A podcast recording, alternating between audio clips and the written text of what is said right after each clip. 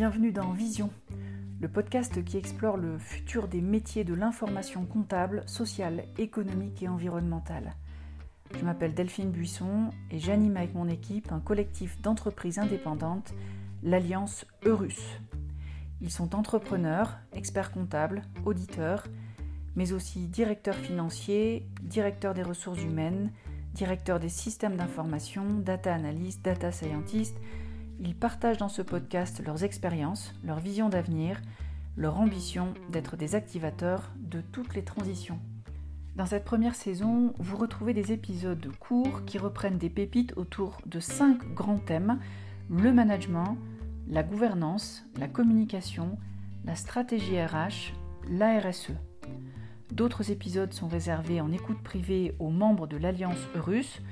Pour suivre nos actualités, retrouvez-nous sur www.eurus.fr le blog ou abonnez-vous à notre page LinkedIn ou notre chaîne YouTube.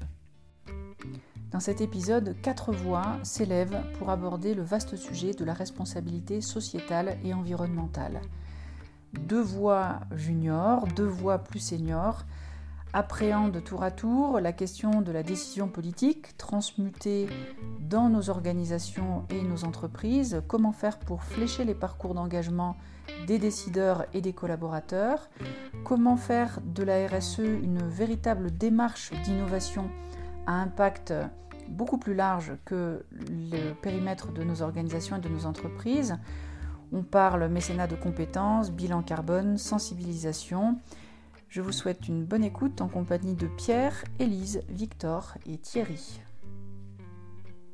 Quand j'interviens en entreprise, j'aime bien essayer de, déculpabiliser aussi, et je pense qu'on en a besoin. Euh, pourquoi? Parce que euh, on est dans un paradigme très libéral où on a tendance à faire porter beaucoup à la fois aux citoyens et aux entreprises. Mais peut-être que euh, c'est pour mieux mettre de côté la responsabilité aussi du décideur politique. Je m'explique. Euh, on a fait un travail un peu pionnier avec l'Institut Rousseau récemment, qui était de chiffrer euh, tous les coûts euh, de la transition écologique pour qu'on soit dans nos objectifs climatiques dans les 10, 20, 30 prochaines années, jusqu'en 2050. Grosso modo, l'ordre de grandeur, c'est il faudrait qu'on investisse peut-être 2,3% de notre PIB chaque année sur ces objectifs-là, donc ces infrastructures dans la transition, etc., pour qu'on soit dans les corps. Donc ce n'est pas énorme. Hein il y a peut-être beaucoup plus d'argent qui, disparaît en évasion fiscale ou que sais-je. Ce n'est pas énorme. La rentabilité est forte dans le sens où euh, c'est beaucoup moins de pertes et dommages et euh, c'est euh, aussi un moyen de relancer l'activité de nos entreprises puisque bah, c'est la commande publique, c'est l'aménagement du territoire, c'est aussi les services qui vont derrière. La comptabilité, ça c'est vous. Mais voilà. Et, et, et tant qu'on ne lève pas ces verrous-là, d'un euh, acteur comme l'État qui puisse faire du contracyclique, puisque là, on est en train de rentrer dans une période de récession, euh, malheureusement, où euh, l'inflation galope et les raisons structurelles de l'inflation sont malheureusement pas prêtes de s'évanouir. On a amorcé une phase de démondialisation subie. Et donc, dans ce contexte-là, qui est un petit peu dramatique, il faut peut-être aussi qu'on se pose la question de bah, quel acteur pour baquer, pour protéger. Et moi, ma théorie, c'est qu'il faut peut-être renouer avec un État qui soit aussi stratège et qui puisse euh, faire du contracyclique, c'est-à-dire relancer la machine quand les entreprises vont mal, quand les entreprises n'investissent plus, n'osent plus parce que le climat est froid.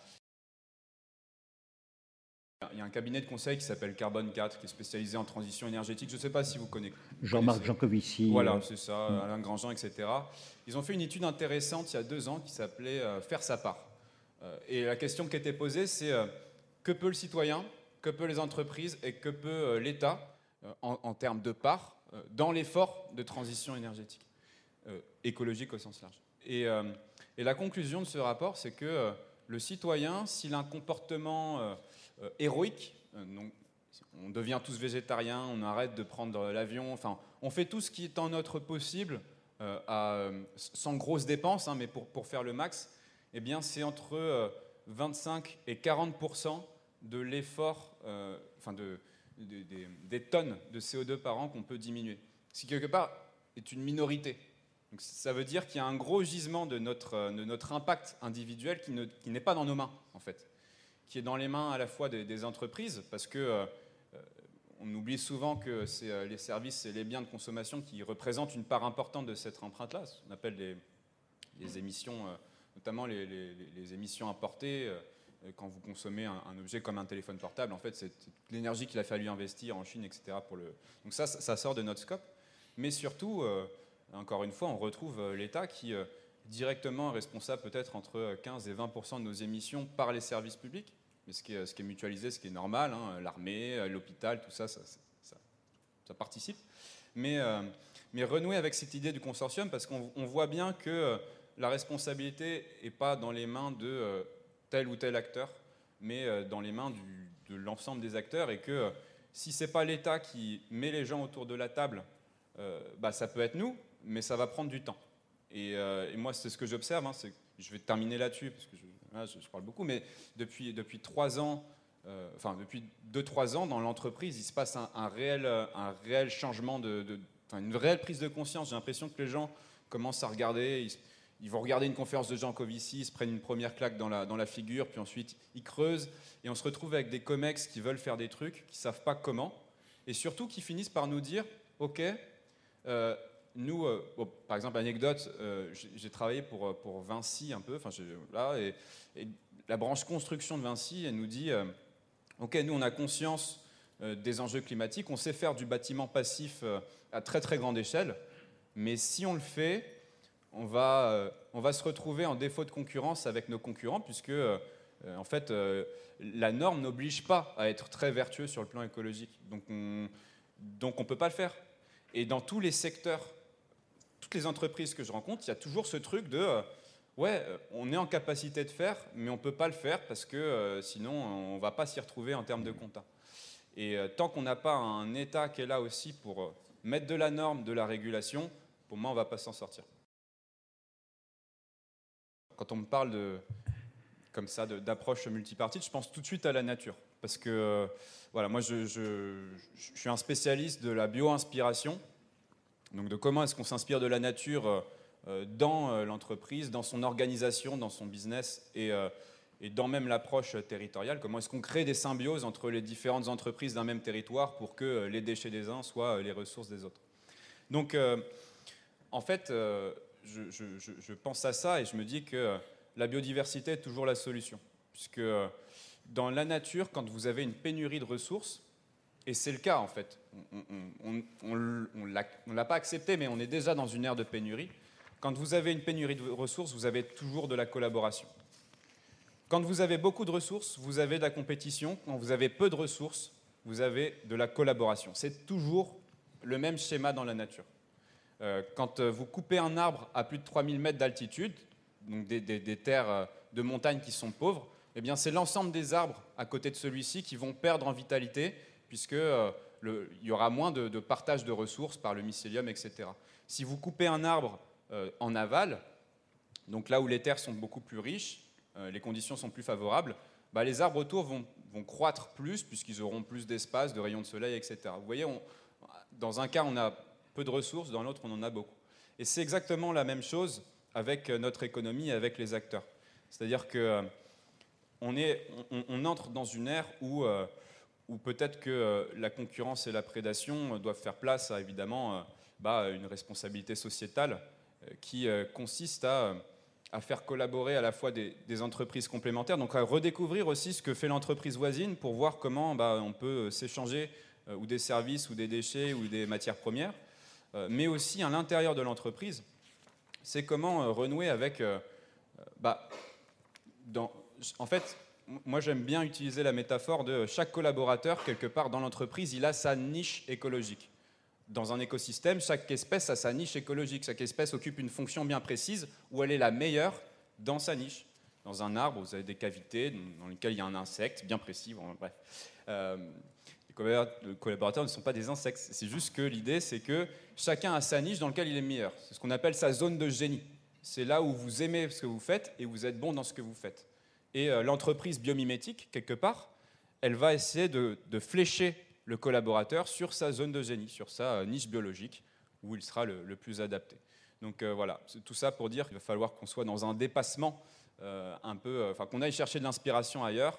La nature, c'est 3,8 milliards d'années de R&D en termes d'inspiration, d'organisation, d'optimisation, et elle répond absolument à toutes les problématiques que se pose aujourd'hui, enfin à l'entreprise. dans l'entreprise, euh, une fois qu'on a cette connaissance-là, mais euh, de se poser, de se dire, bon, ok, euh, on, est dans cette situation-là, il va falloir qu'on fasse un effort écolo, ok Quelle ligne on se donne à nous-mêmes? Parce qu'il y, y, a beaucoup d'entreprises qui se disent, bon, on, va, on va essayer de transitionner, donc on va essayer de se calibrer sur un label, label ISR, label machin. ok, sauf que quand vous faites ça, c'est difficile d'engager vraiment vos collaborateurs et de de faire en sorte qu'ils alignent tête et cœur. C'est beaucoup plus efficace de les mettre autour de la table et de leur faire élaborer eux-mêmes un objectif. Aujourd'hui, c'est deux tiers des cadres qui se posent la question euh, le matin de à quoi je sers et quel est l'impact de mon travail sur la société et l'environnement. Et c'est 9 jeunes diplômés sur 10 qui souhaitent trouver un travail qui sert l'intérêt général.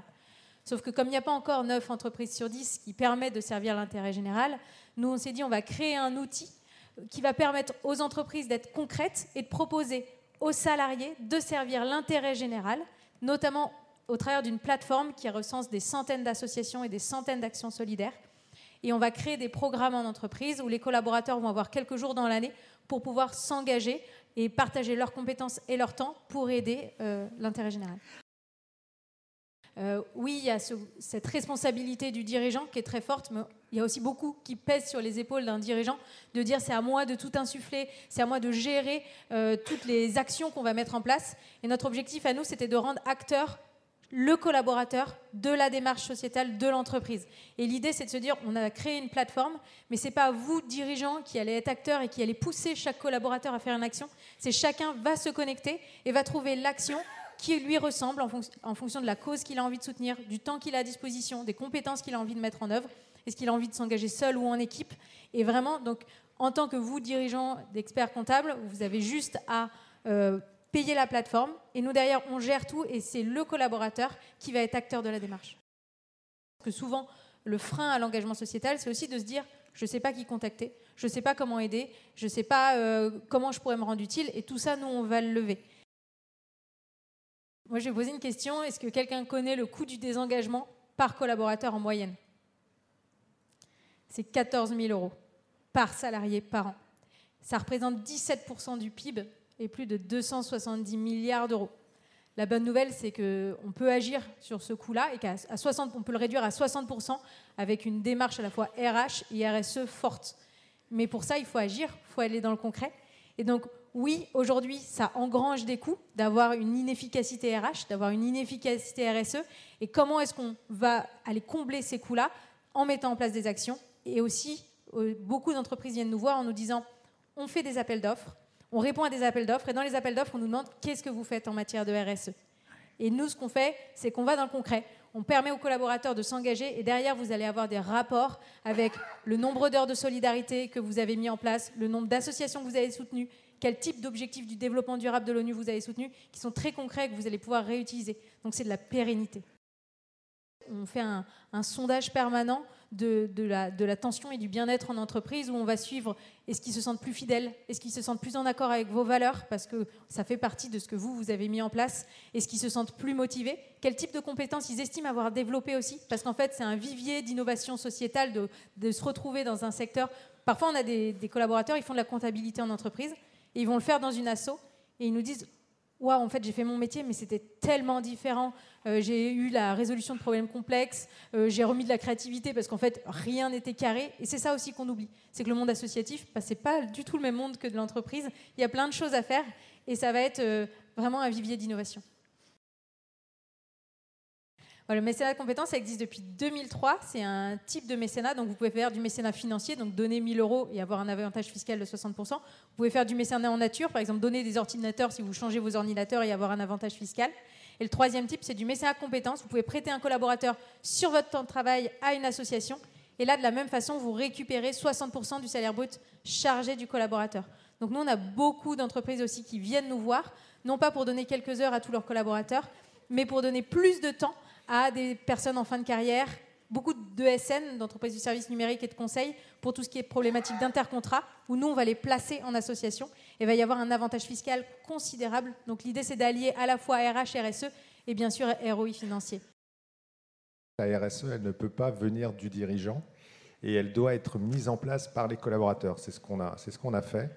on a commencé au sein du cabinet à, déjà euh, établir notre bilan carbone. Donc on s'est formé sur, euh, sur les méthodes de l'ADEME. Donc on a, eu un point d'entrée RSE via le bilan carbone qui nous a permis de faire déjà un diagnostic environnemental du cabinet.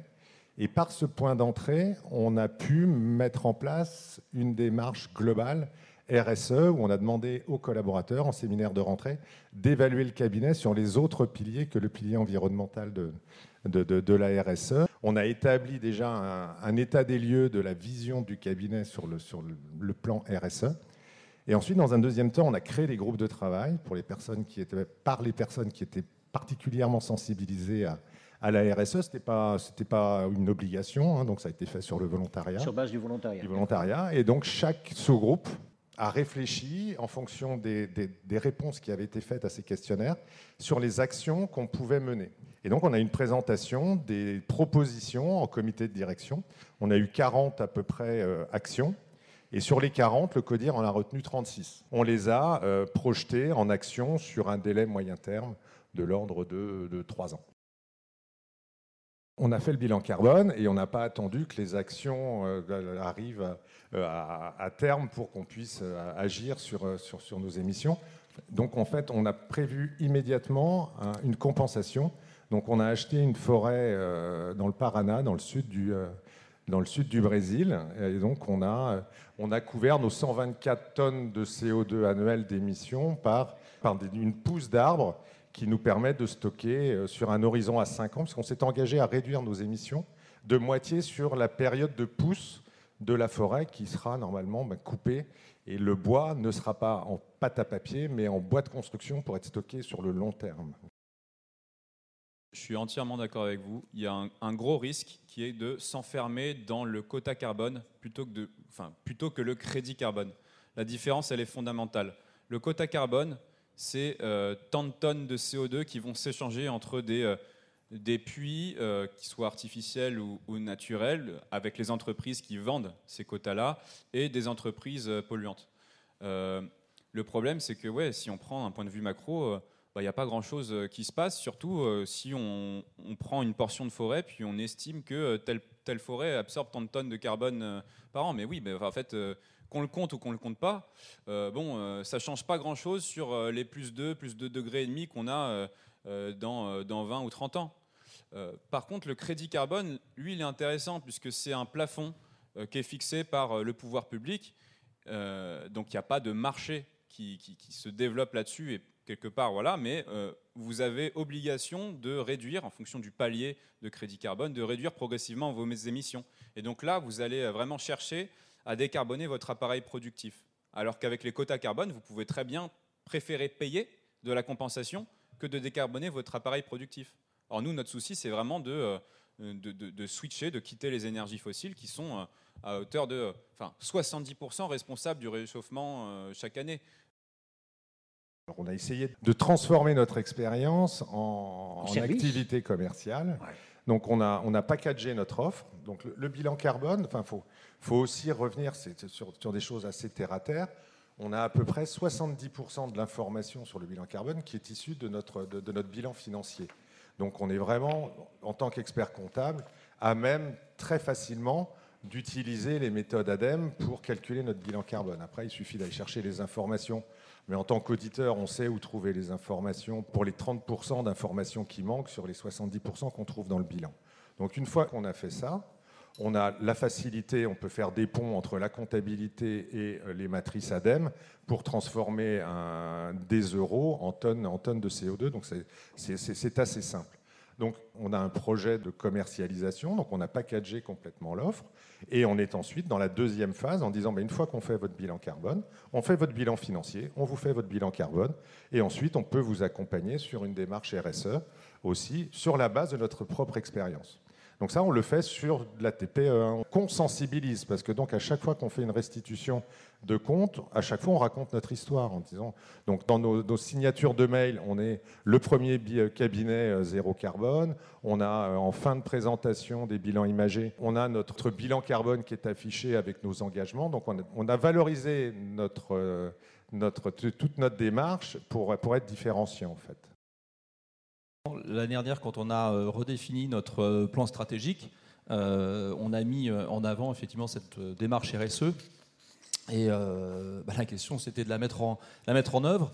Donc on, a créé un, groupe de travail euh, dédié avec euh, une autre de mes, de associés. Et on, s'est dit, de façon, à deux, on n'y arrivera pas. Donc on a fait appel à candidature au, sein du cabinet, en fait, aux experts comptables stagiaires, puisqu'on s'est dit qu'ils avaient euh, un besoin de, je dirais, de, sujets potentiels pour leur mémoire. Et on s'était dit que ça pouvait être effectivement une, bonne, une bonne inspiration pour eux. Et euh, donc on a euh, fait un appel à candidature. On a quatre euh, experts comptables stagiaires donc, qui nous ont rejoints dans ce groupe de travail, avec en plus la, RH et, la com. notre but, c'était de faire travailler ce groupe sur trois axes. Donc c'était bah, l'axe déjà réglementaire, puisque on, a toute la partie donc, des, bilans RSE pour les, les entreprises, avec la taxonomie européenne et tous ces éléments-là. Et euh, on a euh, tout ce qui est les bilans carbone vers nos clients, et puis euh, tout ce qui est démarche interne. Le premier, c'est dire aller vers organismes certificateurs, donc OTI. Donc à partir de l'année prochaine, on va démarcher, on va démarrer notre démarche d'accréditation COFRAC puisque même si à terme, sans doute, les commissaires aux comptes auront cette accréditation de facto parce qu'ils sont commissaires aux comptes, on s'était dit que d'avoir cette accréditation euh, renforcerait notre, euh, notoriété et notre légitimité surtout à, établir ces, rapports. Et puis surtout qu'on a fait aussi l'inventaire de nos clients et on s'est dit voilà, qu'on avait des clients qui étaient concernés dès maintenant et qui seront certainement encore plus concernés avec l'abaissement des seuils euh, à terme. Les travaux, ils sont au démarrage, puisque aujourd'hui, voilà, on a, alors ils avancent un petit peu, puisque on a pris la décision d'embaucher une personne en alternance pour nous aider sur ces sujets. On a fait euh, également tout l'inventaire de ce qu'on avait, euh, ce qui pouvait se rapprocher euh, de la RSE au sein de l'entreprise, au, niveau des bâtiments, au niveau de la mobilité, au niveau de, l'engagement, alors en plus de votre côté, on vers les, associations, puisqu'on sert beaucoup d'associations, et on, met en avant régulièrement les actions de, nos collaborateurs auprès d'associations dans lesquelles ils militent et euh, de voir effectivement comment tous ces éléments-là, on pouvait les, décliner sur l'ensemble de nos sites, puisque euh, on a des immeubles anciens, des immeubles neufs, et de se voir effectivement comment toutes les actions peuvent être euh, déployées et mises en avant. Aujourd'hui, on vient nous voir en nous disant tiens, je fais ça, tiens, j'ai fait ci. Patricia me disait tout à l'heure tiens, il y a telle collaboratrice sur tel site, il faut aller la voir parce qu'elle est très sensibilisée à ces problématiques. Donc voilà, aujourd'hui, on, commence à, être un petit peu euh, connu. Et surtout, ce qu'on voudrait, nous, c'est sensibiliser de plus en plus nos, collaborateurs. Et puis après, ça sera effectivement euh, continuer les démarches bilan carbone qu'on a fait. On a fait un score ABCSR. C'est bien, mais ce n'est pas suffisant puisqu'il faut progresser derrière. Et euh, c'est effectivement se faire accompagner sur comment on continue à progresser, comment on sensibilise l'ensemble des collaborateurs, et après, pourquoi pas des clients. Dans nos cabinets, il faut savoir que si on veut jouer sur notre bilan carbone, c'est pas sur ce qu'on fait nous, c'est pas sur notre matériel informatique, sur notre mobilier, sur ces trucs-là qu'on va pouvoir agir beaucoup, puisque si euh, on décide d'améliorer notre bilan carbone euh, immobilisation, qu'est-ce qu'il faut faire? Bah, C'est supprimer un écran aux collaborateurs. Non, ah, c'est pas possible. Le côté sociétal saute, donc ça va être compliqué. En revanche, comme le, montrait tout à l'heure Olivier, il y a l'amont et l'aval, donc c'est agir sur ses fournisseurs et agir sur ses clients. Donc euh, les fournisseurs, il bah, faut leur demander, comme ils nous demandent à nous euh, qu'est-ce que vous faites en RSE bah, C'est peut-être leur demander et faire jouer euh, effectivement tous ces, éléments. Et les clients, bah, les accompagner vers la prise de conscience, c'est euh, comment effectivement les accompagner et leur vendre des prestations sur ces sujets. Nous espérons que cet épisode dédié à la responsabilité sociétale et environnementale a pu à la fois enrichir, éclairer vos choix, vos réflexions et peut-être vous donner envie de vous engager davantage dans cette voie. Nous vous donnons rendez-vous dans un prochain épisode. À très bientôt.